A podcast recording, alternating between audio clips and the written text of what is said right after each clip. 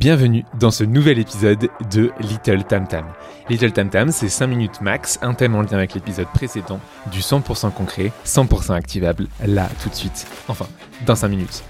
Tu as écouté la masterclass de Khalil dans l'épisode numéro 20 de Tam Tam et même si tu as adoré, d'ailleurs tu comptes mettre 5 étoiles sur Apple Podcast, pardon je me suis perdu, même si tu as adoré, tu te dis que quand même ce serait plus simple de ne pas avoir à faire des négociations salariales.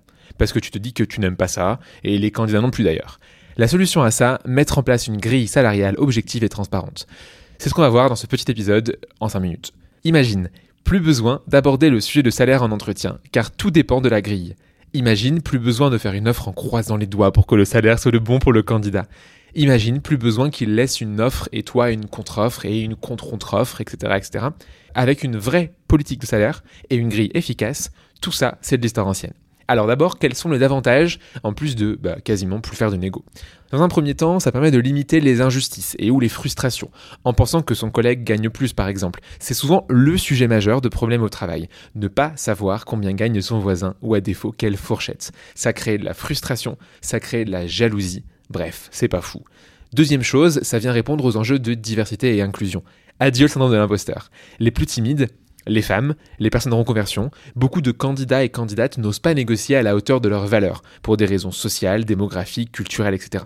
Ça vient en plus de ça limiter la si injuste, mais toujours présente, inégalité salariale entre hommes et femmes. Buffer nous dit que la mise en place d'une grille de salaire salarial a passé la différence salariale homme-femme de 15% à 5% en deux ans. Si on peut agir pour faire en sorte que la moitié de la population ne gagne pas moins en raison d'un hasard génétique, c'est quand même pas mal.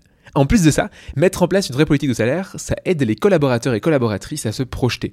On sait comment on peut évoluer verticalement, mais aussi horizontalement, en cas de changement au sein de la même boîte. On sait comment atteindre le niveau suivant et combien on gagnera. Si jamais on veut changer de métier, genre euh, du recrutement au sales par exemple, ou du développement au produit, on sait aussi les impacts financiers que ça aura. Et enfin, c'est un levier d'attraction incroyable. Il suffit de demander aux entreprises qui l'ont mis en place, il y a un avant et un après, clairement ça crée presque un problème de riches.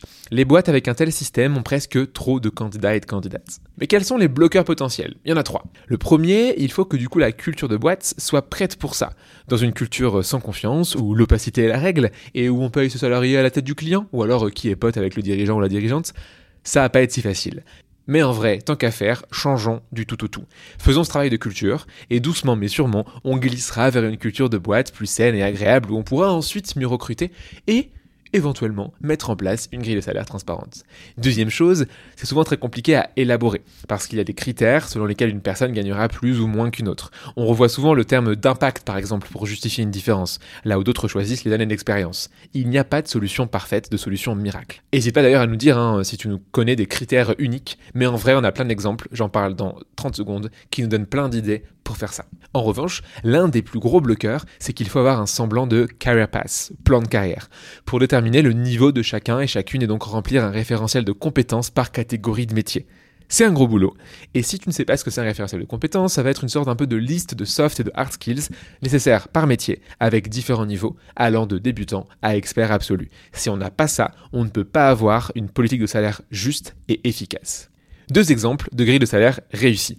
Chez Shine, par exemple, on trouve une grille de salaire sur leur site. Sur le fond, c'est une grille par métier et par expertise, plus un bonus d'ancienneté dans la vie active, plus un bonus par personne à charge, non les chats ne comptent pas, plus un bonus pour le lieu de vie. Et sur la forme, c'est un excellent site, très simple à prendre en main, idéal pour les candidats et les candidates. Je te mets le lien vers le calculateur en commentaire, plus un article de la DRH de Shine, Mathilde, qui explique le système. Chez Zephyr, le fonctionnement est similaire. Une formule permet de déterminer le salaire perçu selon 5 ingrédients. Le type de métier, le niveau dans ce métier est basé sur plusieurs critères, l'expérience acquise avant de rejoindre Zephyr, l'ancienneté chez Zephyr et enfin le coût de la vie où la personne travaille.